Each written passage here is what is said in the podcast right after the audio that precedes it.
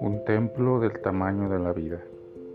La iglesia de San Juan de Letrán fue construida por el emperador Constantino y es un signo visible de todas nuestras comunidades, pequeñas y grandes, y su presencia física en medio de la humanidad. En el Evangelio de hoy Jesús fue a Jerusalén, al templo, que podemos ver en Juan 2 del 13 al 22. Encuentra un mercado real, como por impulso. Con un grito, gritó, volteó las mesas, soltó a los animales. Jesús denuncia ese modelo de templo. Su significado se había distorsionado. Ya no era un lugar para encontrarse y escuchar al Padre. Básicamente, este gesto es un recordatorio de lo que puede llegar a ser la vida, una relación de mercado, intercambio de favores, compensación, expectativas de milagros, y Jesús viene a derribar y reconstruir. Él reconstruye a partir de un nuevo modelo. Ahora mi cuerpo es el más grande de todos los templos.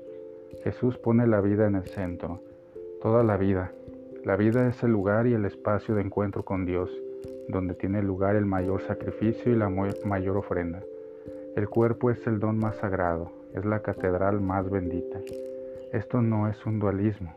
En Jesús, todas las cosas adquieren un nuevo sentido, pasan de la exterioridad de los gestos a la interioridad del don.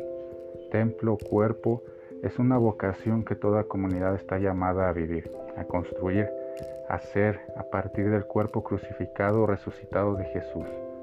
Lo que Jesús logró es una responsabilidad muy grande. Cuando una persona es golpeada en su cuerpo, sea de violencia física, simbólica, verbal, virtual, etc., estamos negando su sacralidad, su aspecto sagrado. Negar lo sagrado del cuerpo es negar a Dios.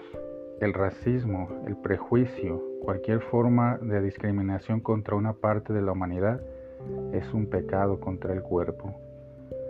Que este sea el momento de reconstruir la vida y la relación con Dios. Nuestros templos deben ser espejos de vida, lugares de encuentro, oración, silencio, compartir la palabra y la Eucaristía en liturgias que celebran la fe y la vida, el don del pueblo reunido y la denuncia de los sistemas que reprimen el cuerpo. La mayor basílica de Dios es la vida, cualquier vida, cualquier templo.